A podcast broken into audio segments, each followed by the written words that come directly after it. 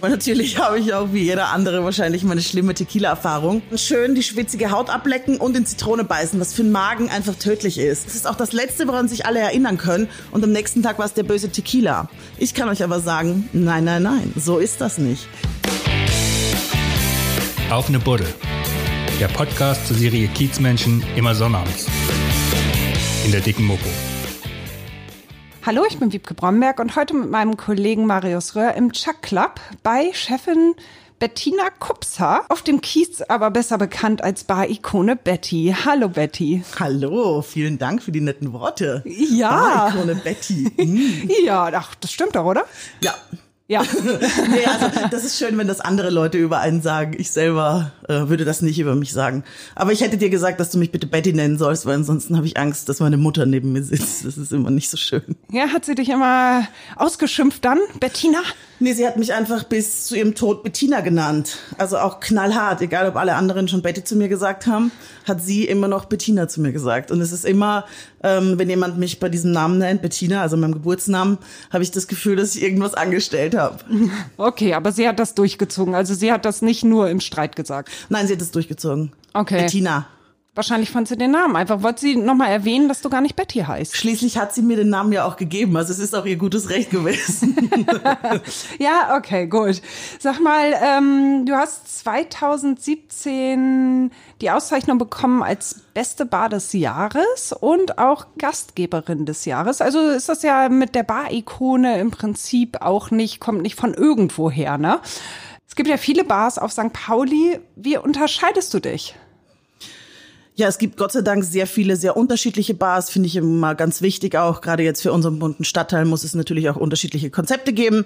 Aber ich glaube, was ich hier ähm, mit neu reingebracht habe, war einfach ein ganz spezielles, klares Cocktailkonzept, das sich wahrscheinlich von anderen Konzepten doch deutlich abgehoben hat. Zum einen haben wir einen Fokus auf Tequila und wir huldigen hier der Agave und der Göttin der Agave natürlich, der Mayuel, alles, was mit Agave-Spirituosen Mexiko zu tun hat. Und im Rahmen dessen kam dann eben die Idee auf, äh, nicht nur normale Cocktails anzubieten, sondern eben kleine Cocktails, Mini-Cocktails, sogenannte Chucks. Und damit war doch ein recht einzigartiges Konzept geboren, das gut angenommen ist und das, glaube ich, auch gut hier in den Stadtteil passt. Also daher der Name Chuck Club. Daher auch der Name Chuck Club. Also to chuck bedeutet äh, im, im Englischen etwas auf einen Schluck trinken, etwas runterstürzen. Ist vielleicht nicht so ganz gut belegt, aber ich fand das witzig, weil am Ende könnte man so einen kleinen Chuck, wie er jetzt auch vor dir steht, schon mit einem Schluck austrinken. Jetzt musst du das doch nicht sagen, dass wir hier schon nachmittags saufen. Das ist alles nur für die Wissenschaft. Das ist Ja, ja, ja, das ist ja nicht, ne? Das muss man tun. Man Mir soll ja nicht Spaß wissen. machen. Also nein, auf gar nein. keinen Fall. Nein, nein, das ist jetzt auch wirklich, ich musste das ja probieren. Du musstest das probieren. Du musst ja wissen, was hier gespielt wird, quasi. Ja, absolut. Äh, wir trinken ja gerade Lupita. Erzähl mal zu Lupita, weil das ist ja nicht irgendein Drink. Genau, wir trinken hier meine Lupita Margarita. Das ist ein abgefüllter, von mir per Hand ähm, abgefüllter und hier auch gebottelter Cocktail. Fertig, also trinkfertig. Das heißt nur noch einkühlen oder auf Eis gießen und trinken. Ähm, wir haben hier 100% Agave-Tequila, der mit mexikanischen Hibiskusblüten. Das ist nämlich sehr, sehr wichtig für den Geschmack, weil das gibt so ein bisschen so ein Umani-Taste. Ähm, und Orangenlikör und ein bisschen Zucker abgeschmeckt wird und dann, wie gesagt, abgefüllt. Ja, und wie läuft das? Äh, Das lief erstaunlich gut an. Natürlich das Glück gehabt, vom Weihnachtsgeschäft einzusteigen und ähm, auch ein paar tolle Leute gehabt in meinem Umfeld, die mir sehr geholfen haben, wie zum Beispiel Jörg Meyer, mein ehemaliger Chef aus dem Le Lion. Der hat das in seinen Shop, de- den Trinkabenteuer-Shop mit aufgenommen und hat mich wirklich unterstützt bei meinen ersten Schritten. Das ist äh, sehr, sehr hilfreich gewesen, weil das für mich natürlich eine komplett neue Materie ist. Also zwischen hier einen Gast bewirten und etwas in ein Glas kippen oder etwas halt äh, marktfertig machen, das im Regal stehen kann, natürlich auch für lange Zeit. Ähm, das war schon eine Herausforderung. Und der Vertrieb jetzt umso mehr. Also ich habe jetzt seit ähm, seit Ende Januar einen eigenen Online-Shop auch, wo man das Produkt quasi deutschlandweit bestellen kann. Und das hat mich wirklich vor totale Herausforderungen gestellt, weil eigentlich ist meine Aufgabe ja hier äh, Gäste zu begrüßen, sie zu bewirten, ihnen einen schönen Abend zu machen und da jetzt halt quasi so ein bisschen die Seiten zu wechseln und sehr viel mit Papierkram, Lieferscheine und Rechnungen zu tun zu haben, ist äh, ja war eine Umstellung. Schwierig, ja? Ja, Kannst also du das, man, oder? man wächst mit seinen Aufgaben. Ne? Ja. Und am Ende des Tages finde ich es natürlich auch schön, sich ein bisschen breiter aufzustellen. Und ich denke, ähm, das äh, wird in Zukunft auch hilfreich sein. Aber jetzt, also ich kann wirklich jetzt nicht von Langeweile klagen. Also ich hatte die letzten Monate wirklich sehr, sehr, sehr, sehr gut zu tun. Also ähm, während der Laden zu war, wegen des Lockdowns, äh, hast du dich anderweitig beschäftigt. Genau, also aber die Idee war, wie gesagt, ist keine Corona-Idee. So, das finde ich immer dann noch, möchte ich immer noch mal ähm, betonen, dass das jetzt nicht gewesen ist, quasi aus einer Not heraus, sondern aus Freude, zum einen natürlich äh, das wunderbare Land Mexiko zu promoten und zum anderen natürlich auch Margarita und auch die ganzen mexikanischen Zutaten, die da drin sind. Das ist so ein bisschen, das habe ich mir so als Ziel gesetzt, weil ich finde, es wird, also man weiß hier in Deutschland viel zu wenig über dieses wundervolle bunte Land und ähm, da hatte ich eben Lust, was zu machen, was man halt auch mal mitnehmen kann, was man verschenken kann. Ich glaube, es ist auch ein tolles Geschenk. Ja. War bei dir zuerst die Liebe zum Tequila oder die Liebe zu Mexiko?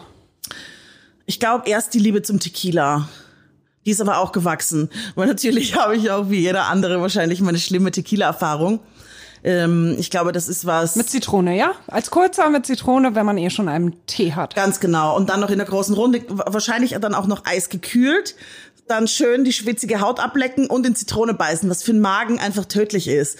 Und ich denke, das kennt jeder. Und das ist auch das Letzte, woran sich alle erinnern können. Und am nächsten Tag war es der böse Tequila. Ich kann euch aber sagen, nein, nein, nein, so ist das nicht. Tequila hat nämlich zum einen, also ist, ist, eigentlich ist es eine gesunde Spirituose. Das wirkt sich positiv auf den Blutzuckerspiegel aus. Ja, könnte ich jetzt noch ein bisschen was erzählen. Aber ich sage einfach, ich, ich gehe ein bisschen anders ran. Ich sage halt immer, warum ist Tequila so wunderbar? Also zum einen finde ich, eignet er sich halt perfekt, um damit zu mixen. Es ist so eine ähm, wahnsinnig äh, die diffizile Spirituose, die ganz viel unterschiedliche Geschmackswelten bietet. Und das finde ich halt total spannend. Und dann finde ich halt auch, wenn man ein bisschen was über Tequila weiß, nämlich zum einen, ähm, dass Tequila halt nur in Mexiko, in speziellen Staaten ähm, dort hergestellt werden kann, hauptsächlich in Jalisco und dann auch nur aus einer Agavenart, nämlich der Tequilana Weber Azul, also der blauen Weber-Agave. Und es ist halt so wunderbar, wie ich, wie ich finde, weil das sind halt ähm, diese, diese göttliche Pflanze, die ja wirklich sehr prachtvoll und schön ist, ähm, wächst fünf bis sieben Jahre in mexikanischer Erde unter mexikanischer Sonne und da braut sich natürlich eine Power zusammen und deshalb finde ich das einfach, es ist einfach ein tolles Produkt und ich liebe es, damit zu arbeiten. Das hört man voller Leidenschaft, wie andere von, äh, weiß ich nicht, ihren Kindern berichten, berichtest du von der Agave. Ja, die habe ich ja nicht, deshalb ähm, mein Baby, also zum einen sitzt du auf meinem, nämlich das ist die Bar und jetzt habe ich noch ein neues kleines, die kleine Lupita. Die Lupita. Das ist die Lupita. Was, was ist denn Lupita für ein Name? Lupita ist einer der häufigsten mexikanischen Vornamen und der ist mir auf meinen Reisen immer wieder begegnet. Und unter anderem hat mir eine ähm, eine ältere Dame namens Lupita in Mexiko eine also eine Limonade aus Hibiskusblüten gemacht. Das ist dort nämlich äh, ganz populär. Das nennt sich dann Agua de Jamaica. Das ist äh, quasi ein kalter Hibiskustee, der ein bisschen gesüßt wird. Und ähm, ich fand den Namen so toll und äh, dachte mir, das ist eine schöne Sache auch, die man dann auch erzählen kann. So nennst du dein Baby. So nenne ich dann mein Baby, genau. Und wenn du eine Tochter gekriegt hättest, hieße die auch Lupita. Äh, Ja, das weiß ich gar nicht. Wie, ja, dass da das nie bei mir ein Thema war, wirklich nie. Also ich bin ja jetzt 43, habe, ähm, wie ich ja vorhin schon verraten habe. Ähm, das mit den Kindern war bei mir nie ein Thema. Darum habe ich mir auch gar nie überlegt, wie das heißen könnte. Ja, warum nicht? Nerven die dich? Nee, es, ich wusste das wirklich schon äh, mit ganz jungen Jahren. Ich hatte nie einen Kinderwunsch. Ich, äh, mir gefällt das total frei zu sein. In meinem Freundeskreis äh, ist natürlich jetzt schon mit fortgeschrittenem Alter sind die Kinder dann schon teilweise schon wieder aus dem Haus. Und ich habe das einfach miterlebt und ich für mich kommt das nicht in Frage. Und mein Mann denkt da genauso wie ich. Und ähm, es ist, glaube ich, auch nicht so einfach mit meinem Job äh, zu vereinbaren, weil ich arbeite halt hauptsächlich nachts. Jetzt natürlich äh, den aktuellen Umständen geschuldet, habe ich jetzt noch ein Tagesbusiness dazu. Aber es ist, glaube ich, schon schwierig, das äh, zu, zu organisieren, zumal er selber auch Musiker ist und natürlich ähm, wir sehr zyklisch zusammenarbeiten und dementsprechend dann unsere Freizeit und unsere Privatzeit schön timen können. Aber wirklich, für mich war das nie ein Thema. Und auch jetzt, wo alle dann sagen, The train has left the station, ist es nicht so, dass ich verspüre da keine Trauer, sondern ich ähm, ich feiere meine Freiheit. Wenn ich jetzt alle höre mit ihrem Homeschooling und so, denke ich mir, ah, dann mache ich mir doch noch mal ein Fläschchen Schaumwein auf. Ja, danke. Ich habe zwei Kinder. Das ist auch wundervoll, wirklich. Das und ist eins im wundervoll. Homeschooling. Nein, das ist nicht wundervoll. Das ist alles andere als wundervoll. Aber danke für dein Verständnis. Aber das ist so schön. siehst du, du weißt ja jetzt, kannst du dir Lupita kaufen. Das hilft auch nachmittags sehr gut. Medizin. Es ist Medizin. Ja, ja. es wirkt tatsächlich. Du, so, so ein Homeschooling-Tag ist viel besser zu ertragen mit einer kleinen Lupita zum Frühstück. Ja, genau, wollte ich gerade sagen. Dann muss ich es aber zum Frühstück trinken. Du, das kann man ja auch ganz gut, also ne, hier ist ja alles gesund, was drin ist, ne? Hibiskusblüten, Orange, bisschen Säure. Kann ich mir auch einen Kaffee machen, oder? Habe ich noch nicht probiert. Aber man muss ja auch immer die, die, auch den Flüssigkeitshaushalt immer in Schach halten, dementsprechend. Kleine Lupita zum Frühstück. Und das Homeschooling ist. Ja, aber rosa, also nee, sie ist, sie ist nicht rosa, sie ist rot, ne? ja. Ja, ganz schlecht. Sollte man vor, den, vor Mädchen geheim halten. Das wollen die sofort. Ähm, du hast gerade gesagt, dein Mann ist Musiker. Was ist der für ein Musiker? Spielt er in der Band oder was macht er? Ja, also der, also der hat auch zwei Standbeine. Ich glaube, man braucht sie inzwischen. Eine einzige Sache funktioniert wahrscheinlich bei den wenigsten oder bei wenigen Glücklichen. Äh, Zum einen ist er Musikproduzent, hat gerade zum Beispiel die letzte Le Fly-Platte gemacht oder Rantanplan und ist gerade wieder im Studio mit einer anderen Band, die nennt sich Bitter. Und er hat aber eine eigene Band auch, Der Wahnsinn. Das ist eine Deutsch-Punk-Band. Der Wahnsinn. Da muss, Der Wahnsinn. Da muss ich an Wolle Petri denken. Tut mir leid. Das wird er sehr gerne hören. Jetzt hasst er mich. Nein, nein, nein, nein, nein. Naja, lass mal zu deiner Bar kommen. Man muss die ja eigentlich kennen, um hier zu landen, ne? Weil die Fenster, du hast eine riesige Fensterfront, aber es ist alles komplett verklebt. Also man sieht den, den Laden sieht man nicht wirklich. Ja, also ich finde, Trinken ist etwas sehr Intimes und braucht Privatsphäre. Und die ist hier nicht gegeben unter normalen Umständen. Wir sind hier quasi äh, ein Eckladen an der Hopfenstraße, Taubenstraße. Und der ist komplett äh, hier mit einer Fensterfront. Also du siehst ja hier alles, was verklebt ist, wäre sonst frei. Und jetzt stell dir bitte vor, du sitzt hier so wie jetzt an der Bar und von hinten guckt dauernd jemand rein, was du machst. Ich finde das unmöglich. Und darum äh, wollte ich es abkleben und dann äh, kam dazu, dass ich es auch ein schönes gestalterisches Element finde. Ähm, ich war, bevor ich die Bar aufgemacht habe, ein bisschen auf Recherche, Recherchereise in, ähm, in New York und war da in einer Tequila-Bar, die äh, nannte sich Mayuel, die gibt's leider nicht mehr. Und die hatten so wunderschöne, echte Kirchenfenster. Und ich bin zurückgekommen und dachte mir, oh, das ist so cool. Und ähm, fand das einfach eine schöne Art und Weise, auch hier der Agave nochmal zu huldigen. Weil wenn man sich das genau ansieht, sind hier lauter kleine Agaven in unterschiedlichen Variationen zu sehen. Und ich finde es einzigartig. Also man sieht zum Beispiel einfach immer, wenn ein Foto hier gemacht wird, es ist ganz klar, dass das im Chuck Club ist. Und äh, ich mag es gerne. Und ich muss auch sagen, es ist eine natürliche Selektion auch. Weil wir sind natürlich hier auch in der Ecke. Ähm, hier sind viele Junggesellenabschiede, viele große Gruppen und das passt einfach nicht. Weil wir sind schon eine sehr spezielle Bar und das sind dann Leute, die erstmal gar nicht reinkommen. Und das finde ich auch in Ordnung so. Also Junggesellenabschiede, so Bauchladenmäßig ist bei dir nicht angesagt. Nee, das ist also, das passt einfach nicht zu unserem Konzept. Ich finde toll, wenn die Leute das machen, aber hier kann man das einfach nicht machen. Ich wollte hier einen Ort schaffen, ähm, der Entspannung und ein Ort der Ruhe, in dem man sich austauschen kann, in dem man sich unterhalten kann, in dem man vielleicht auch einfach ein bisschen dem Alltag entfliehen kann. Und ich finde, weißt du, wenn du dir die Zeit nimmst und hierher zu kommen und viele können es ja gerade nur am Wochenende und dann sitzt du hier gemütlich und dann kommt hier eine Horde von 15 besoffenen Engländern rein. Das ist einfach was, das stört einfach dieses Konzept. In einem anderen Laden, ne, wo sowieso laute Musik vielleicht ist und auch Live-Musik oder oder, da ist das total super. Aber hier bei uns passt das einfach nicht. Und es hat sich wirklich gezeigt, dass wir halt quasi dadurch, dass wir ja so ähm, von außen nicht ersichtlich sind. Eine Bar hat uns das gut geholfen. Die Leute kommen direkt zu uns, weil sie entweder über uns gelesen oder gehört haben oder weil wir empfohlen worden sind. Äh, Und das ist halt schön, weil die Leute dann auch ein bisschen vertraut schon mit dem Konzept sind und Lust haben, ähm, sich auch auf was Neues einzulassen. Weil ich glaube, das passiert hier schon, dass man was Neues erlebt. Nicht nur an Geschmäckern, sondern vielleicht auch an Atmosphäre und, und allem. Was ist das Besondere an der Atmosphäre? Beschreib mal so einen besonderen Abend hier. Na, das ist ja das Spannende und darum liebe ich die Nacht auch so sehr, weil ich finde halt jeder Abend ist anders und ich finde das Spannende hier ist, dass halt Leute zusammenkommen, die vielleicht oder das finde ich grundsätzlich in Bars, dass Leute zusammenkommen, die wahrscheinlich den Abend nicht miteinander verbracht hätten, aus halt unterschiedlichen, äh, also nicht nur aus unterschiedlichen Schichten, sondern aus unterschiedlichen Jobs. Also es ist wirklich eine total heterogene Masse, die zusammenkommt und die aber eins gemeinsam hat: Sie wollen einen schönen Abend verbringen, sie wollen was Gutes trinken und sie wollen in irgendeiner Art und Weise was erleben. Und ähm, ich finde, das ist uns hier wirklich äh, gut gelungen. Zum einen natürlich dadurch, dass es hier sehr, sehr intim und dunkel ist. Ähm, zum anderen, weil wir ein sehr spezielles Angebot haben. Wir haben hier ganz angenehme Musik. Wir spielen hier so zwischen 20ern und 50ern, aber alles in der Lautstärke auch, dass man sich unterhalten kann. Weil das ist zum Beispiel was, was ich immer nicht so gerne mochte, wenn ich in Läden gehe, die wahnsinnig laut sind und dann läuft da Hip-Hop derbe. Du, du, du. Das, für mich ist es nichts, sondern ich will es so ein bisschen entspannter haben.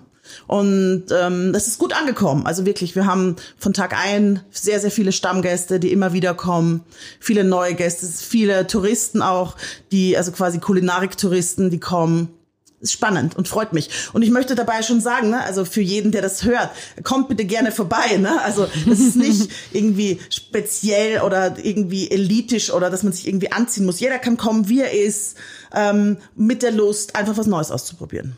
Ja, man wird ja denken so, klapp und dann alles verhängt irgendwie, oh, muss man da Mitglied sein oder sowas? Äh, darf nee. man da überhaupt rein? Oder? Ja, wir sind aber, wir helfen auch ganz viel nett. Ne? Also bei uns wird man ja in Empfang genommen an der Tür, dann wird man platziert. Dann gibt's erstmal ein Wasser, dann wird die Karte erklärt. Also okay. ich glaube, es ist schon ein Erlebnis. Ja. Und was für Leute kommen so? Aus dem Stadtteil größtenteils oder was sind das für Leute? Das, ähm, also wirklich, es ist das, das ist bunt gemischt. Also ganz viele Leute aus dem Stadtteil, ganz viele Nachbarn, aber auch Leute, die sich grundsätzlich für Drinks interessieren, ganz viel Kollegen. Sonst kommen ganz viele Gastrokollegen auch. Und halt, wie gesagt, äh, jegliche Art von Leuten, die auf, die so Trinkreisen machen. Also ich zum Beispiel ähm, mache halt einfach reine Fress-Trink-Gelagereisen mit meinen Freundinnen oder meinem Mann. Und wir fahren, suchen uns Städte aus, in denen es äh, eine gute Gastronomie gibt. Und dann machen wir drei Tage nichts anderes, als in Bars, Restaurants abzuhängen. Oh Gott. Und danach seid ihr völlig fertig. Kommt drauf an. Hm, eigentlich ja. Eigentlich ja. okay, nee, also doch. wirklich, ich mache mit meiner Freundin Conny, also die lebt in Berlin, mit der mache ich einmal im Jahr so einen Mädelstrip und das ist schon echt, wenn wir dann, also wir machen meistens drei Nächte und dann brauchst du eigentlich noch mal eine Woche Urlaub, ne? Aber dafür hat man dann auch ganz viel erlebt. Bin ganz großer Daydrinking-Fan auch, also schon Bars am Tag, weil das ist nämlich auch was ganz spannend. Geht bitte unbedingt mal am Tag in eine Hotelbar. Da lernt man nur verrückte Leute kennen, weil nur irre setzen sich natürlich tagsüber schon in eine Bar. Ich liebe es, ist cool. Das machst du hier in Hamburg auch mal, oder? Ja, sehr gerne. Ja, wo ja. dann? Am allerliebsten ins, in die Bar ins Vierjahreszeiten, weil die macht schon um zwölf auf. und das ist immer ein Abenteuer, weil das ja auch so ein ganz kleiner Raum ist und äh, man kann sich da gar nicht aus dem Weg gehen und kriegt natürlich immer was über die anderen mit und da hatte ich schon so lustige Tage, die in Nächte übergeschwappt sind. Also ein herrlicher Laden. So 24 Stunden Jahreszeiten trinken. Ja. Ja, und? Na, 24 nicht, aber schon gerne mal 12. Also von 12 bis Mitternacht und dann ist auch gut. Weil das ist nämlich auch was, was ich mehr. gelernt habe. Nach zwei passiert selten noch was Gutes. Und was für Geschichten hast du da erlebt? Erzähl mal eine. Ich könnte dir jetzt gar nicht irgendwas Konkretes nennen, sondern einfach wirklich ein paar super spannende Leute, die ich da kennengelernt habe. Eine ganz verrückte Künstlerin zum Beispiel. Also das ist, das sind gar nicht ähm, irgendwelche konkreten Situationen, sondern es ist einfach immer witzig. Ja, okay. Und vor allem besonders. Also ja. Ich würde das einfach mal ausprobieren. Muss jeder seine eigenen Geschichten erfahren. ja gut, dann müssen wir das alle mal ausprobieren. Ja, wirklich unbedingt. Sobald ähm, wieder was geöffnet wird, unbedingt dahin gehen. Wo gehst du denn in Hamburg am liebsten aus? Wohin gehst du am liebsten? Mm. Außer in deinen eigenen Laden, natürlich. Ich gehe natürlich privat auch sehr viel in meine eigene Bar, einfach um vorbeizuschauen, aber natürlich nicht ausschließlich. Also wirklich tagsüber, äh, ich liebe die Bar in vier Jahreszeiten, gehe ich total gerne hin. Dann, wenn wir schon auf der Ecke sind, natürlich sehr, sehr gerne ins Le Lion, in meinen, auf dem, also in meinen ehemaligen Arbeitsplatz, äh, weil ich finde, es ist auch eine ganz tolle Bar, die macht auch schon ein bisschen früher auf, um 17 Uhr nämlich. Und finde ich, ist auch immer ein schöner Platz, ähm, weil es auch so schön dunkel ist. Äh, dann All-Time-Favorite von mir ist das Vienna in der Fettstraße. Ein Restaurant, das, in das ich jetzt seit über 20 Jahren gehe. Und das finde ich jetzt auch immer. Also ich gehe einfach gerne an Plätze, wo man irgendwie was erlebt. Da ist auch, ähm, man weiß nie, was einen da erwartet. Also wer das nicht kennt, das ist ein Laden, der unter normalen Umständen keine Reservierungen annimmt und wo es fast nur Vierertische gibt, die man aber eben, wie gesagt, nicht reservieren kann und die man sich teilen muss auch. Also wenn man nur zu zweit ist, kriegt man da noch zwei Leute rangesetzt. Und das heißt, wenn man da hingeht, ist es auch immer ein Abenteuer. Und ja, aber man kann auch lange vor der Tür stehen, ne? Also muss Ja, man dazu auch sagen. aber man ich muss kenne den Laden. sagen, man kann dann halt auch schon ganz ausgezeichnet Cremant trinken und ein paar Austern essen an der Bar und da warten. Also das macht mir zum Beispiel auch überhaupt nichts, weil auch da ist immer irgendwie Action. Schon an dem Vorplatz, wenn man da steht und dann trinkt man schon mal einen kleinen Cremant und unterhält sich und das ist so ein bisschen, das ist schön. Und genau das Gleiche finde ich gilt auch fürs Café Paris. Da ist auch immer so eine ganz aufgeweckte Stimmung und es ist total schön. Genau hier bei, mein, bei, bei meinen Kollegen da vom Salt and Silver. Oder wenn man jetzt hier ein bisschen die Bars abklappert äh, auf, auf St. Pauli, finde ich zum Beispiel das Rabbit Hole ganz toll. Das ist auch ein schöner Laden. Also ich versuche wirklich sehr, sehr viel, sehr unterschiedlich auszugehen. Und ähm, möglichst viel auch zu erleben und natürlich auch zu gucken, was die anderen so machen. Darum ist halt da die, die Streuweite ist, ist, ist, ist groß, Ja. um was zu erleben. Aber findet man dich auch in so einer richtigen Ur-St. Pauli-Kneipe, so im Silbersack oder so? Ja, unbedingt, wirklich. Ich habe ja jahrelang im Roschinskis auch gearbeitet. Mein allererster Laden, in dem ich war, war Rosis Bar. Die großartige Rosi. 1995 war das. Da war ich das erste Mal in Rosis Bar und das mache ich natürlich nach wie vor auch gerne. Also wirklich so Kneipen, Pint, also die gute alte Pinte, äh, herrlich. Gehe gerne ins Kurhaus. Also nicht überhaupt nicht, dass es nur ähm, äh, so Cocktailgastronomie oder so ist, sondern ich finde total spannend. Also überhaupt, ich gehe einfach wahnsinnig gern aus. Es ist auch, muss ich zugeben, mein einziges Hobby. Also ich, mein Hobby ist wirklich ausgehen. Okay. Und darum ist es momentan sehr traurig. Ja, das ist momentan ein ganz schlechtes Hobby. Ein ganz schlechtes Hobby, aber man kann sich ja auch, ähm, nee, man kann sich zu Hause nicht schön machen. Das ist Quatsch. Kann man sich zu Hause schön- schön Man kann saufen? sich zu Hause schön trinken. Ja, also ich habe den die ersten sechs Wochen vom Lockdown gar nichts getrunken, weil ich da so super beschäftigt mit Lupita war und gesagt habe, okay, all eyes on Lupita. Aber das hat sich dann auch geändert und ich finde es ganz schön, jetzt auch sich durch unterschiedliche Schaumweine zu probieren und auch zu gucken, was andere Kollegen so abfüllen und in die Flasche bringen. Und ähm, zum Beispiel zu meinem Hochzeitstag äh, habe ich von einem Freund aus Berlin, dem Coco, zum Beispiel ein Frühstück bekommen aus dem Camagnol. Finde ich auch, habe ich mir gar nicht so toll vorgestellt, wenn man sich irgendwo so ein Paket abholt, dass man sich mehr oder weniger zu Hause warm macht. Aber es war mega, weil es sind dann doch wieder neue Geschmäcker und das vermisse ich so sehr. Ich gehe sonst mindestens drei bis viermal die Woche, esse ich auswärts. Und dann ist man es natürlich gewohnt, dass die Sachen immer unterschiedlich sind, weil egal wie sehr ich mich zu Hause anstrenge, unterschiedliche Richtungen zu kochen, es schmeckt halt alles nach dem Essen, das ich selber koche. Und das äh, finde ich ist, das nervt mich gerade tierisch. Kochst du gerne? Ja, sehr gerne, aber nicht, wie nicht jeden Tag muss. Dann nicht, nein. Merke ich gerade. Ich habe richtig eine Sperre. Ja. Was kochst du dann so? Ich komme ja aus Österreich. Ich liebe österreichisches Essen. Knödel, Braten. Also ich esse sehr viel Fleisch, muss ich zugeben. ähm, und sehr gerne. Und auch wirklich diese klassische Sache mit der Beilage und der Soße. Da hat sich das mein Herz dran verloren. Also Fleisch ist mein Gemüse? Ja, schon sehr. Und daher kommt mir das mexikanische Essen auch sehr zugute, weil da wird sehr viel Fleisch auch gegessen. Ähm, schön Tacos und so finde ich toll. Ja. Übrigens auch natürlich hier Mexikostraße, äh, auch eine unbedingte Empfehlung, wenn man hier auf der Ecke ist. Ja. Oder Holy Taco, beide toll. Lebst du auf St. Pauli? Nee, seit ein paar Jahren nicht mehr. Aber ich würde natürlich trotzdem sagen, dass ich mindestens 80 Prozent meiner Lebenszeit hier verbringe. Aber ähm, ich hatte alles durch. Als ich nach Hamburg gekommen bin, das war äh, Anfang 97, habe ich erst mal auf dem Hamburger Berg gewohnt, in einem Haus, wo die älteste Tätowierstube drin war, ganz oben. Ein echtes Erlebnis auch. Dann Wieso? Talstraße. Erzähl. Na, weil das halt so ein total weirdes Haus ist und der Dachboden so ausgebaut ist und da ist alles aus Holz. Stehe ich überhaupt nicht drauf. Und dann erinnere ich mich nämlich noch, dann habe ich mir da alles so mit Stoff abgehangen. Das war irgendwie verrückt. Aber es war ganz cool. Man konnte da aufs Dach ähm, und dann quasi über die Dächer von Hamburg so spazieren. Das war mega. Und dann eben Talstraße, diese Hinterhäuser da, war auch ganz interessant. Dann ganz viele Jahre in der Seilerstraße, Feldstraße und dann seit ein paar Jahren wohne ich jetzt in der Max Brauer. Okay. Warum von St. Pauli weg? Es war mir zu krass irgendwann. Also war hier sehr morgens aufwachen, Hauseingang, alles vollgepisst und das ich hatte die Nase voll dann. Also ich wollte einfach nicht mehr. Mhm. Hat sich das verändert oder hast du dich verändert? Ich glaube, ich habe mich verändert. Also weil das war, die waren ja schon immer da, deshalb haben die auch gutes Recht da zu sein. Und ich will mich da auch gar nicht drüber beschweren, aber ich wollte es nicht mehr. Ich wollte morgens, wenn ich aufstehe und Brötchen holen gehe, nicht mehr über drei Alkoholleichen drüber krabbeln. Mhm. Das ähm, fand ich irgendwie dann nervig. Aber man muss halt sagen, ich meine, ich bin jetzt nicht weit weg, ne? Ich brauche sieben Minuten mit dem Fahrrad, mit dem Auto. Ja. Okay. Also. Ich habe ja mal einen Blick in deine Karte geworfen. Da steht was von Chuck Flight. Was genau ist das?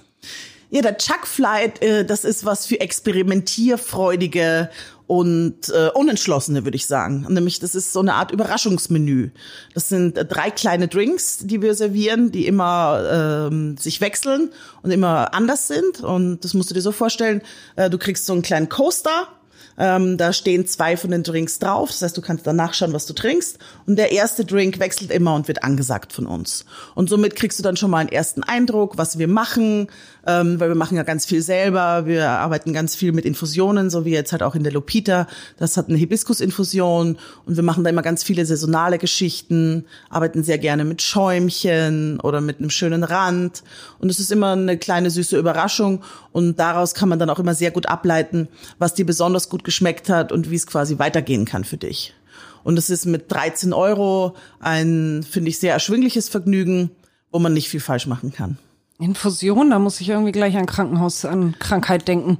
Ja, es ist, ähm, ja, nee, ist es aber wirklich gar nicht. Sondern du musst es dir so vorstellen, also zum Beispiel, wenn du zu Hause, äh, nehmen wir mal an, du willst dir einen Zimtschnaps selber machen, dann nimmst du Zimtstangen, schmeißt Schnaps drauf deiner Wahl, lässt es ein paar Tage stehen und dann hast du leckeren Zimtschnaps.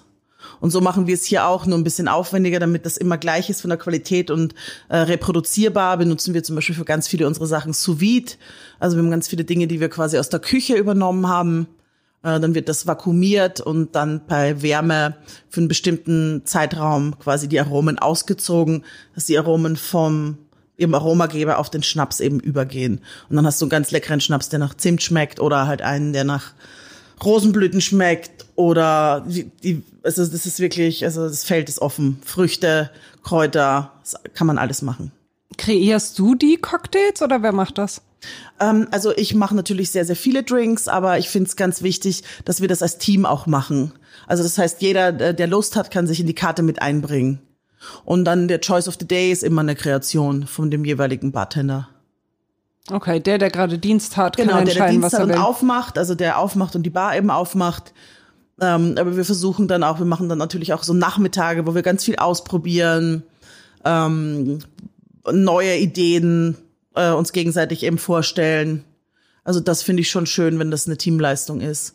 Und ich habe am Anfang natürlich viel selber gemacht, aber inzwischen ist, glaube ich, in, von mir es sind in der Karte gar nicht mehr so viele Drinks. Okay, wie muss ich mir das vorstellen? Machst du das dann hier? Oder sitzt du dann in deiner eigenen Küche und bist da am ausprobieren und mixen? Nee, das mache ich alles hier, weil wir hier ja auch eine Vorbereitungsküche haben nebenan, äh, in der wir quasi die ganzen Gerätschaften dafür haben und natürlich hier auch alles ist, was man braucht. Weil ich hab, muss sagen, ich habe zu Hause eine recht beschränkte Homebar. Also ich habe immer Schaumwein im Kühlschrank äh, und natürlich ein bisschen Schnaps zum Purtrinken, aber ich mix jetzt zu Hause keine Cocktails, außer ich habe wirklich explizit zum Beispiel jetzt wie letztes Wochenende haben wir so eine Taco-Night gemacht und dann gibt's äh, Frozen Margaritas dazu, aber das muss schon dann ein Event sein, ansonsten ähm, wird das alles hier gemacht. Hast du so als äh, Wirtin, sage ich jetzt mal, Barbesitzerin, Wirtin, auch so Tage, wo du sagst, okay, es gibt so feste Tage, da trinke ich überhaupt keinen Alkohol, um selber zu gucken, dass das im Rahmen bleibt? Ja, unbedingt. Also ich trinke mindestens drei Tage in der Woche gar nichts. Also das ist wirklich ein Min also Minimum. Mm, das geht einfach nicht. Es sind auch keine festen Tage, also Nee, weil das funktioniert für mich nicht. Also sobald ich mir jetzt zum Beispiel festlegen würde, ich trinke jetzt von äh, Freitag bis Sonntag nichts, weiß ich ganz genau, dass das nicht funktioniert. Aber so lege ich mir halt meine Tage, dass ich sage, an dem und dem Tag ähm, trinke ich nix. Und äh, zum Beispiel Freitag ist zum Beispiel so ein Tag, wo ich einfach keinen Alkohol trinke, weil ich fahre meistens dann mit dem Auto und dann weiß ich schon, am Samstag trinken wir wahrscheinlich zu Feierabend nochmal gemeinsam irgendwie ein Getränk oder gehen nochmal in Gun Club zu Mike oder halt ins Roschinskis. Und es läppert sich dann zusammen. Und darum, also ich plane meine Woche so, dass ich ganz klar sagen kann, an mindestens drei Tagen gibt's gibt's nichts zu trinken. Ja. Was ist hier im Laden dein Bestseller? Ähm, also unser Bestseller ist mit Sicherheit die Buttermilch Margarita. Das ist äh, so ein bisschen mein Signature Drink, den ich hier auch von Anfang an auf der Karte habe. Das wird mit am meisten bestellt und eben der Flight. Und jetzt hoffe ich natürlich, dass die Lupita auch dazu kommt. Mhm. Mhm. Bist du jeden Abend hier in der Bar? Nein. Nee, das äh, ich muss, also das habe ich äh, die ersten, das erste Jahr war ich wirklich jeden Abend hier, auch jeden Abend vorgearbeitet, aber das geht einfach nicht. Also zum einen bin ich jetzt 43 und zum anderen äh, finde ich muss man auch selber noch mal was erleben. Also ich muss ja irgendwas zu erzählen haben und dementsprechend äh, ist es ganz wichtig, finde ich, dass man sich auch ein bisschen Zeit nimmt. Also ich habe zum Beispiel mit meinem Mann, wir haben einmal die Woche so eine Art Date Night, Love Day nennen wir das, wo wir uns Zeit für uns nehmen und wo wir nur schöne Sachen machen. Also dann wäre das so ein, so ein Tag, wäre halt spät frühstücken, ins Kino gehen, was essen gehen.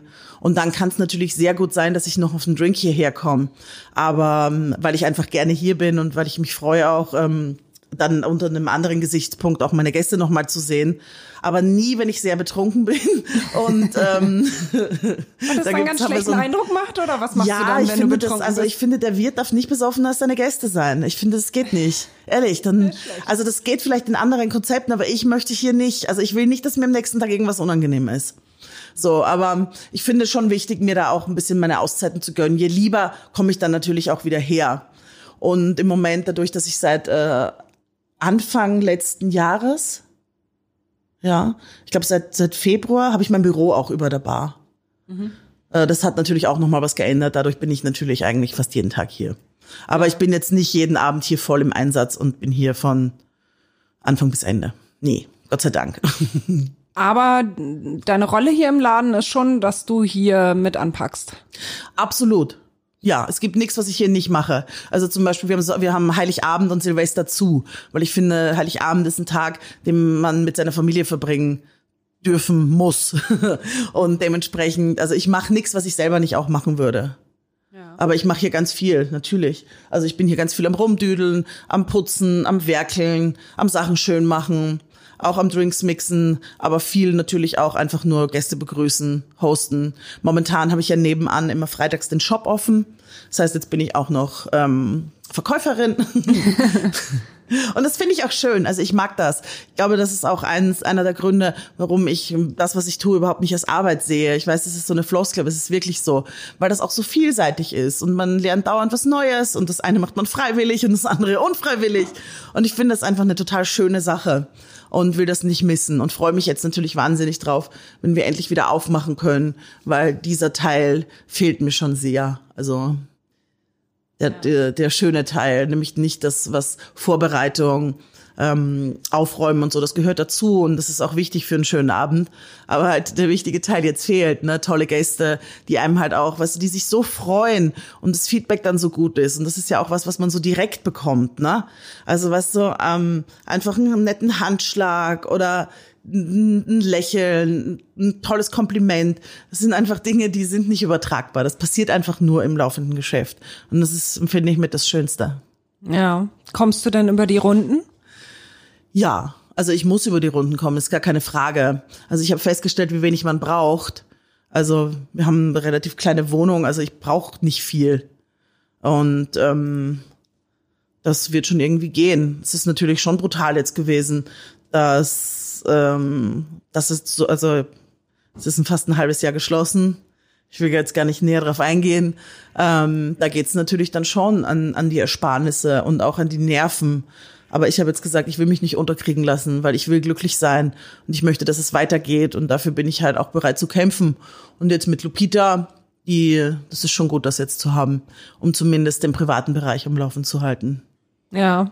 Und im Shop ähm, bietest du deine Lupita an, ja? Und dann kommen die Leute und holen sich Lupita ab. Genau, also wir haben äh, in unserem Online-Shop die Option, dass die Gäste sich dies oder die nicht die Gäste, siehst du, dass die Kunden Ja, aber ist doch schön, wenn das, ja. wenn jeder, der reinkommt Ja, und sich eine Flasche holt, Gast. sei, sei dein Gast ist. Ja, ist. Ähm, und die hat die Option auch, das hier abzuholen. Dann kann man einen Termin machen.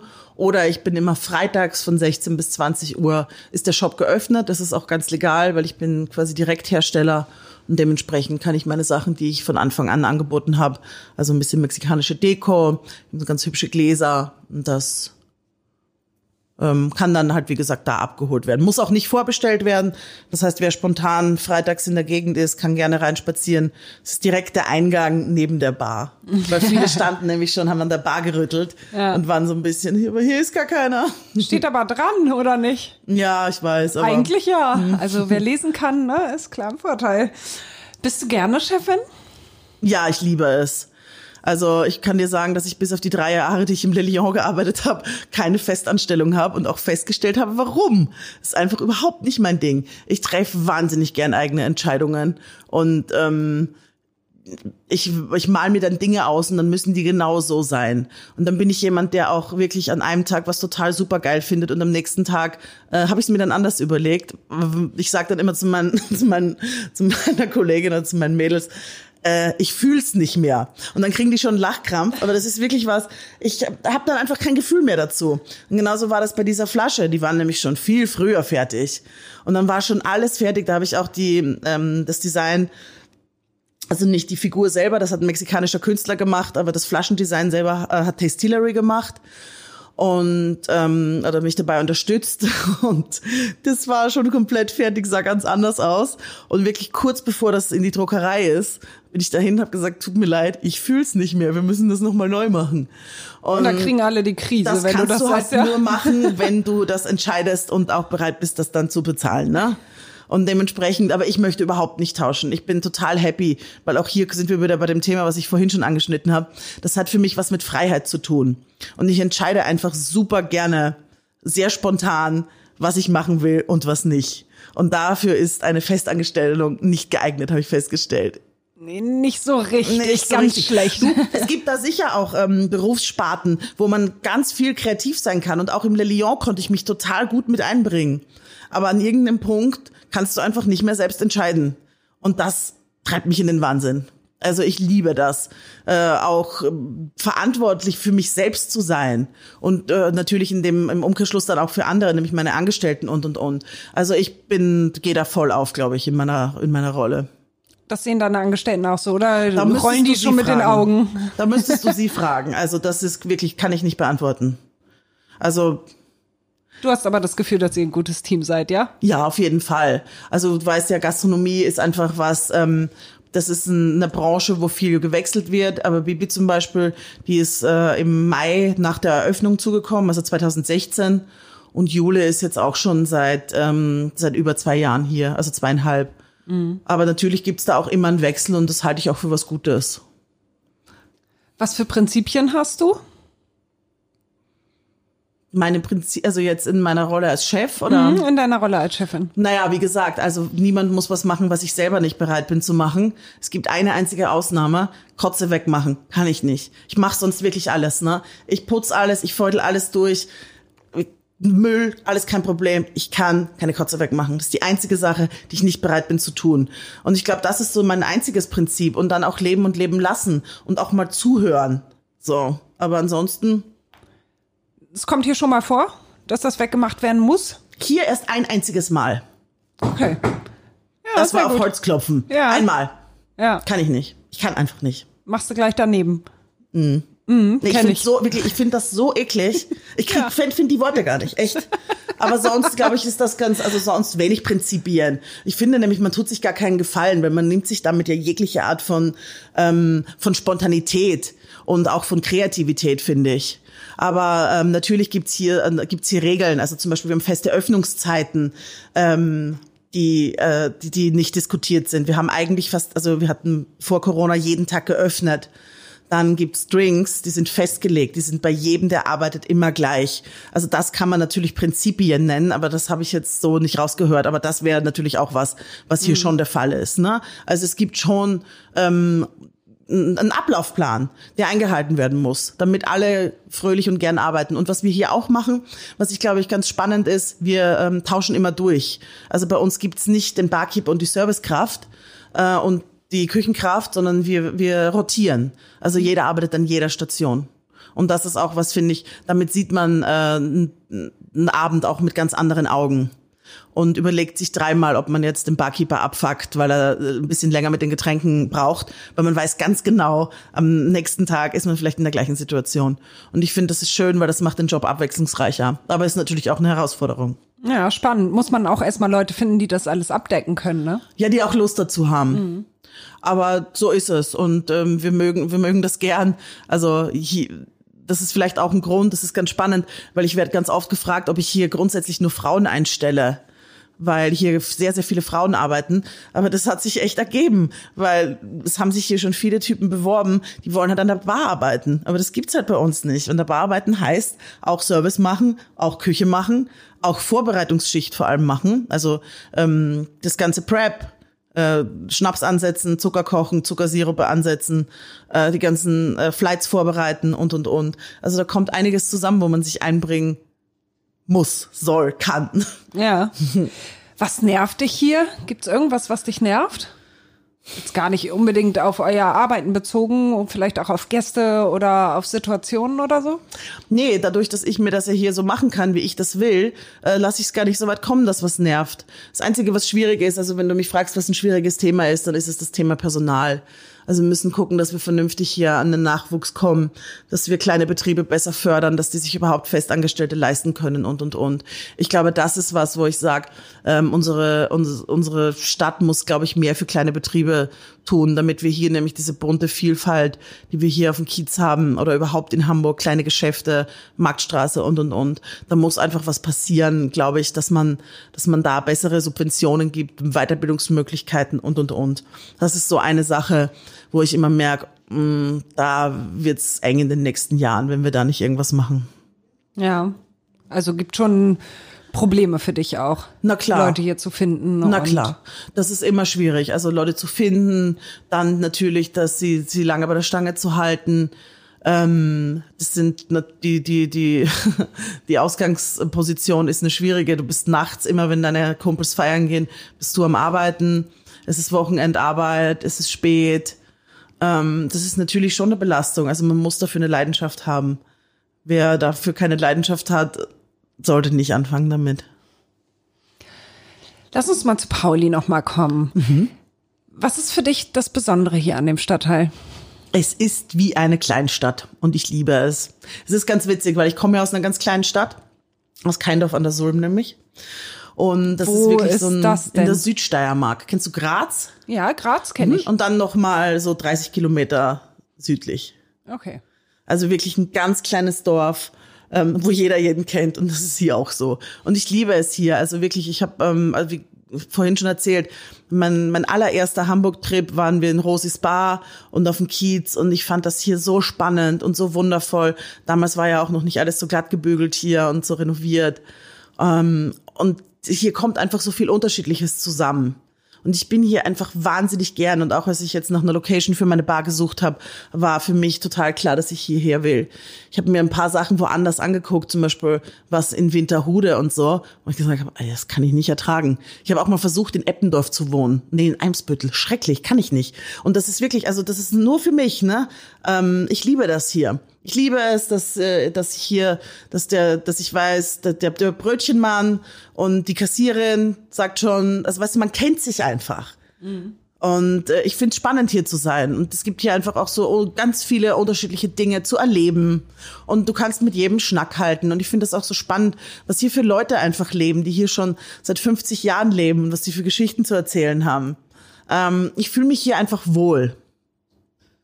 Ja, schön. Aber wie gesagt, ich das mit dem Wohnen war mir irgendwann zu viel. Ja. Deine Heimat vermisst du gar nicht, weil das ist ja nun wirklich ein ganz anderes Leben, was du hier führst. Das ist mein, also Hamburg ist meine Heimat. Das andere ist, wo ich herkomme. Aber meine Heimat ist hier. Also wolltest du da eher weg, ja? Höre ich das daraus? Das weiß ich gar nicht. Ich, das ist nicht geplant. Also ich denke, das ist einfach was, was passiert. Also wahrscheinlich, ich weiß es nicht, wenn ich nicht, ähm, wenn ich nicht durch Zufall hier mal gelandet wäre. Ich weiß nicht, was passiert wäre, aber ich war das erste Mal in dieser Stadt und ich wollte hier nicht mehr weg. Und ich wollte auch nicht noch irgendwo anders wohnen oder noch mal nach Berlin oder nach München. Ganz im Gegenteil, sondern ich wollte hier bleiben. Ich finde einfach, Hamburg hat so unglaublich viel zu bieten. Das ist so eine schöne Stadt, die so viel Grün hat. Du bist in einer Stunde am Meer. Ich finde es herrlich. Also für mich gibt's keine Alternative zu Hamburg. Ich liebe es hier. Und wie bist du hier überhaupt gelandet? Das ist eine ganz witzige Geschichte. Ähm, es war der Sommer, nee, es muss irgendwann um 95 gewesen sein. Da habe ich mit meiner Freundin Alex äh, eine deutsche Band kennengelernt, die uns äh, auf ein Konzert eingeladen haben hier nach Hamburg. Und wir sind wirklich hierher gefahren in unseren Sommerferien, haben im Borgweg im Studentenwohnheim gewohnt und waren dann sowas wie drei Wochen hier. Wollten dann noch ein bisschen länger bleiben. Ich glaube, wir waren dann insgesamt fünf Wochen oder so hier. Und ich habe mich wirklich von einem Tag auf den nächsten in hier verliebt. Und dann habe ich das Jahr Schule noch so mit Ach und Krach runtergezogen, das letzte. Hab dann Matura, also österreichisches Abitur gemacht. Aber es war wirklich ganz hart an der, an der, an der Kippe. Dann hier meine, also Freunde, die ich auch noch immer habe, kennengelernt. Bei denen habe ich dann immer gewohnt. Und zum damaligen Zeitpunkt war Fliegen auch noch unerschwinglich. Das heißt immer mit dem Zug, ne? Äh, 24 Stunden hin und oh, Albtraum wirklich, also da von dem Dörben, dann in die nächstgrößere Stadt nach Graz, dann wieder nach Linz und dann hoch mit dem Nachtzug. Aber dieses Gefühl, ne, wenn du morgens so um acht, wirklich, ich krieg immer noch Gänsehaut und es, das macht was mit mir. Wenn man dann an, also kurz vorm Ankommen war und man ist mit dem Zug über die Elbbrücken so reingerollt, ne? Und dann, wenn du die, echt, ich habe überall, also dann hast du überall diese Kräne und du siehst, du bist in Hamburg, ne? Oh, das war so schön und so anstrengend und ähm, ich möchte es aber nicht missen. Und so kam das. Und dann habe ich das Jahr Schule natürlich noch durchgezogen. Und dann habe ich noch ein bisschen gebraucht, bis ich mich endgültig äh, quasi trennen konnte von zu Hause. Und dann im Januar 97 bin ich dann fest hergezogen und seitdem habe ich die Stadt nur für Urlaube verlassen und zum Arbeiten. Ja. Und was hast du dann hier gemacht? Wie bist du hier gestartet? Ich weiß, ich kann wirklich, ich habe, es gibt nichts, was ich nicht gemacht habe, glaube ich. Also ähm, ich habe dann für eine Zeitarbeitsfirma gearbeitet, ganz am Anfang, weil das war das Einfachste. Und da war, war wirklich alles dabei. Also die haben mich dann mal einen Tag in die Schokoladenfabrik nach Quickborn geschickt, wo ich dann nach zwei Stunden gesagt habe, äh, echt, oh, nee, ohne mich. Bin ich da abgehauen, weiß ich auch noch, war der Typ dann auch ein bisschen beleidigt. Und habe dann ähm, da im Empfang dann längere Zeit gearbeitet und dann sofort eigentlich mit Gastro angefangen. In, ähm, hab dann im Roschinskis angefangen. Nee, das war anders. Nein, ach, ich hatte schon eine Kneipe hier. Wie, du hattest schon eine Kneipe hier? Ich hatte hier, ähm, ich habe 98, 98? 98? Ja, ich habe 98 die rote Laterne aufgemacht. Das habe ich ein gutes Jahr gemacht, war ich nämlich sehr jung und sehr dumm. Es war keine gute Idee. War ja nicht so lang. Nee. Nee? Nee. Hat dich überfordert oder? Naja, also das ist ähm, einfach nicht zu machen für ohne Erfahrung. Das war eine Schnapsidee. Und äh, aber eine schöne Erfahrung. Und damals muss ich auch sagen, habe ich eigentlich auch gedacht, ich habe mit Gastro abgeschlossen. Ich habe dann nämlich ganz viel andere Sachen noch gemacht. Ähm, habe eine Coaching-Ausbildung gemacht, habe meinen Business Coach gemacht, Marketing-Kommunikation studiert, hatte dann eine eigene kleine Coaching-Agentur und dann war ich Anfang 30 und war so, oh, Alter, ich weiß nicht, was ich machen soll. Dann habe ich mir so um drei Monate so eine kleine Auszeit genommen. Und dann bin ich irgendwie in der Bar gelandet. und ich bin sehr glücklich darüber, weil das war die beste Entscheidung meines Lebens, wieder zurück in die Gastronomie zu gehen. Wobei also ich sagen muss, die war schon immer also ein Teil meines Jobs. Ich habe, glaube ich, 13 Jahre im Roschinskis gearbeitet am Wochenende. Okay. Hamburger Berg. Gab's da, ja, Okay, natürlich. Gab's Habe ich meinen Mann kennengelernt. Ach nee. Mhm. Hast du ihn da gleich weggeheiratet? Habe ich, nicht, hab ich nicht mehr dort gearbeitet, aber habe ich ihn zu Feierabend. Wie zu Feierabend? Also hattest deine Schicht beendet und dann nee, stand ich habe da schon nicht mehr dort gearbeitet. Das okay. war in der Zeit so. vom Le Lion. Und da bin ich zu Feierabend, sind wir da natürlich auch öfter mal hingegangen. Und da war er auf einmal und stand da mit seiner Gitarre. Ah, du hast dir den Musiker von der Bühne geholt. Nee, er hatte die schon umgeschnallt. Er kam gerade von dem Auftritt. Cool, oder? Ja, süß. Das hat dich überzeugt, ne? ja, Die. Gitarre. Ja, ich habe ein Händchen. Äh, Mein, mein Freund davor war auch Musiker. Ach so, bei dir können nur Musiker landen. Bei mir können nur Musiker. Jetzt gar nicht mehr. Ich bin jetzt bin, bin vom Markt. Ach, seit Bin wann? verheiratet seit 2018. Seit 2018. Das ist ja aber auch noch nicht so lang. Ja, wir hatten gerade dritten Hochzeitstag. Ja. Schön. Erzähl noch mal, wie du aufgewachsen bist in Österreich. Was haben deine Eltern so gemacht? Wie war deine Kindheit? Und meine Kindheit war, glaube ich, schön und langweilig. Also wir hatten ein schönes Einfamilienhaus, ganz in der Nähe auch von meiner Tante, wo auch meine Oma gewohnt hat. Sehr behütet aufgewachsen. Meine Mutter ist Schneiderin, mein Vater ähm, war äh, bei der Behörde, der war Exekutor. Kuckuck, Kleber. Ja. Schön. Ey, Ihm hat's gefallen. Er hat das gern gemacht. Echt? Wie kann Ja. man das denn gern machen? Ich glaube, es hat ihm einfach gefallen, weil der natürlich dadurch auch, das ist ein Job, wo du viel unterwegs bist auch. Auch viel mit, also viele unterschiedliche Leute kennenlernst. Der hat das echt gern gemacht. Ja, aber es ist wie Knöchel verteilen. Das macht man doch nicht gern.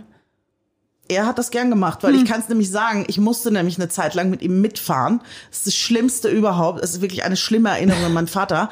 Ähm, als ich Führerschein gemacht habe, ist er mit mir nämlich Probeauto gefahren und hatte so ein L-Zeichen da beantragt. Und dann musste ich mit ihm fahren. Dann hat er mich zweimal die Woche abgeholt, morgens um halb sechs und ist mit mir da seine Tour gefahren. Und das ist wirklich, musst du dir vorstellen, österreichisches Dorf. Da sind schon Berge, ne? Und dann musste ich mit diesem riesengroßen Auto, das, also, das ich einfach so riesig wie ein, wie ein Panzer in Erinnerung habe, diese kleinen Feldwege hochfahren. Und die ganze Zeit, und der hat, also habe ich von meinem Vater auch leicht choler- cholerische Ader, der so viel rumgeschrien hat mit mir und mir immer auf meinen rechten, also auf meinen Fuß, ja war ist der rechte, auf meinen rechten Fuß gehauen hat. Muss ich nur mal hier. Ah, hast du einen Bleifuß oder was? Und dann hat er die ganze Zeit, oh, das war der Albtraum, ehrlich. Schlimm. Ja, so bin ich aufgewachsen. Na, es gibt ja nicht viel zu tun. Ähm, sehr viel in der Natur gewesen als Kind. Also viel draußen. Aber ich habe schöne Erinnerungen nur. Nur irgendwann war natürlich klar, das ist da alles recht langweilig. Es ist alles klein, man kann nicht richtig was erleben. Sehr früh angefangen natürlich auszugehen, weil was willst du denn da machen, ne? Ausgehen. sehr früh auch jobben. Ich habe mit 13 meinen ersten Job in der Kneipe. Mit 13? Wie geht das denn? Das ist doch alles kein Problem. Also, Was weiß ich Zu da der so Zeit war das Gasthaus? kein Problem. Das ist gewesen, das ist- 77 bin ich geboren, 80, das war in den 90er, also 1990, da war das kein Problem. Da konnte man arbeiten gehen mit 13. Bitte, beruhige dich. Obwohl, ich habe auch mit 14 in, in einem Hotel gearbeitet. Siehst du? Ja, das stimmt. Dann habe ich ganz lang Eis verkauft. Also Gastronomie begleitet mich schon wirklich mein ganzes Leben lang. Witzigerweise, obwohl meine Eltern ja beide nicht aus, dem, aus der Branche kommen, waren die aber auch schon immer in einem Sparverein. Und darum, wenn du hier guckst, ich habe hier auch einen Sparverein. Das ist ja richtig oldschool, oder? Das ist voll. Ich fand es nämlich geil, weil ich weiß das noch ganz genau, dass meine Eltern Freitagabend immer gesagt haben, ja, wir gehen jetzt zum Rob und dann gehen wir Sportverein. Und es war so, weißt du, wenn du klein und dumm bist, denkst du, ach cool, die gehen, die gehen sparen. Genau. Sind sie aber nicht, sie waren Die machen saufen. was ganz Wichtiges Saufen jetzt. waren sie. Ja, natürlich, klar. Aber wir haben hier auch einen Sparverein mit 40 Mitgliedern, die auch alle belegt sind und ähm, machen dann immer einmal im Jahr so eine schöne Party, wo es dann eine Auszahlung gibt und es ist immer ein super Fest. Gibt's das überhaupt noch woanders? Sparverein? Ich weiß es gar nicht. Aber der hing hier und wir haben ihn nicht abbekommen. Also wirklich eine lustige Geschichte. Ähm, als ich die Schlüssel von hier bekommen habe, hier war ja vorher die weiße Maus drin. Das kennen vielleicht viele auch noch von früher. Und dann hing hier dieser Sparverein und das war echt witzig. Und ähm, der, der war zugeschlossen und wir haben den einfach nicht abbekommen. Und dann habe ich, ähm, als ich dann endlich den Mitvertrag hatte und so, habe ich hier eine Baustellenparty gemacht. Alle Kollegen, alle Industrieleute, also ne, jeden, der irgendwie darüber erzählen könnte, eingeladen jede Menge Tequila auf den Tisch gestellt, Bier ähm, ohne Ende. Und dann gab's hier eine Party. Und auf einmal war an dem Abend dieser Sparverein komplett belegt, weil alle durchgedreht sind. Ich will so eine Sparverein-Dings, ich will so eine Sparverein-Box. und so kam's dann. Und das haben wir weiter gemacht und ist auch, ähm, gab natürlich schon einiges an Wechsel auch, aber es ist eine ganz schöne Sache. Und finde ich, ist, ist irgendwie ist das cool. Fanden deine Eltern bestimmt auch gut, oder? ähm, dass das, den Sparverein, dass ich den hier mache. Ja. Ich glaube, mein Vater hat das gar nicht mehr mitbekommen. Und ich glaube, nee, da waren die dann schon, das, ich weiß gar nicht, ob ich das überhaupt erzählt habe. Okay. Na, jetzt noch mal landen können. Jetzt ist zu spät. Leben deine Eltern nicht mehr? Nein. Ah, okay. Ja, dann. Das ist der Lauf der Dinge. So. Ja, dann wird das nichts mehr. Nee, das wird nichts mehr. Aber dafür finden deine Gäste das super mit dem Ja, genau. Das ist ja auch, also, und ich find's auch vor allem lässig. Ja, cool. Was steht denn so als nächstes für dich an? Hast du Pläne? Ja, jede Menge natürlich. Ich habe immer Pläne. Ich, mir ist sonst immer sehr, sehr schnell äh, langweilig. Ich äh, schreibe schon seit geraumer Zeit, nämlich inzwischen seit drei Jahren an einem Tequila-Buch. Und wenn es drei Jahre klingt jetzt so viel, aber es ist natürlich immer nur nebenbei. Aber das würde ich jetzt gerne dieses Jahr eigentlich mal fertigstellen, weil ich war dafür sechs Wochen in Mexiko und ähm, mit dem Fotografen und mit einem Übersetzer und wir haben da so viel recherchiert und so viel tolles Material gesammelt. Da möchte ich mich ehrlich gesagt verstärkt jetzt drum kümmern. Dann ähm, wir planen noch die Marke Lupita ein bisschen auszuweiten, vielleicht noch mal ein bisschen was dazu zu dem Produkt ähm, und eine Special Edition auch äh, zum Winter. Die ist schon fertig. Das wird dann der Spicy Cinnamon werden, Lupita Margarita Spicy Cinnamon. Und dann hoffe ich natürlich, dass wir die Bar bald wieder aufmachen können. Das ist ehrlich gesagt so ein bisschen Prio 1. Ja. Und ähm, dann werden sich Dinge wieder entwickeln. Was wäre denn dein größter Wunsch jetzt für die Zukunft? Na, für die Zukunft mein allergrößter Wunsch ist äh, tatsächlich, dass wir alle gesund bleiben. Also mein ganzes Umfeld, jeder, der hier arbeitet. Und dass wieder ein bisschen Normalität einkehrt. Dass die Bar wieder geöffnet werden kann. Und ähm, ich vermisse wahnsinnig Reisen. Ich will gerne mal wieder verreisen. Und ähm, möchte einfach Lupita auch nochmal anders präsentieren können. Ich will zu Leuten hingehen. Ich würde gerne die ein oder andere Messe wieder machen. Das ist so momentan bei mir. Das steht auf der Agenda. Das sind so Wünsche, die ich habe. Mal wieder essen gehen. Ja, essen gehen ist eine schöne Sache. Aber ich habe hier schon das Gefühl, wir sitzen hier an deiner Bar und trinken was und ich habe das Gefühl schon, dass ich mal wieder weggehe. Das ist so schön. Das freut mich total. Also wir Ja. machen es uns hier manchmal auch schön und so, um so ein bisschen Bar-Feeling zu erzeugen. Aber es ist immer was anderes, wenn du hier mit jemand sitzt, den du, also ich habe jetzt, habe ich sofort auch so ein, so ein, hier ist eine ganz andere äh, Atmosphäre, weil du da bist.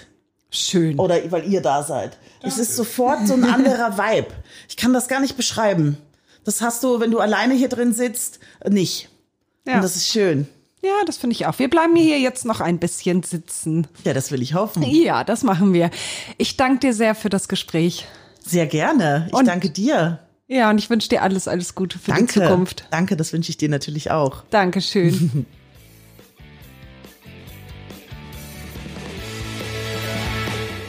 So, nun noch einmal Werbung in eigener Sache. Hamburg Freihaus. Testen Sie die Mopo als digitale Zeitung. Fünf Wochen für nur fünf Euro. Jetzt bestellen unter www.mopo.de-testen.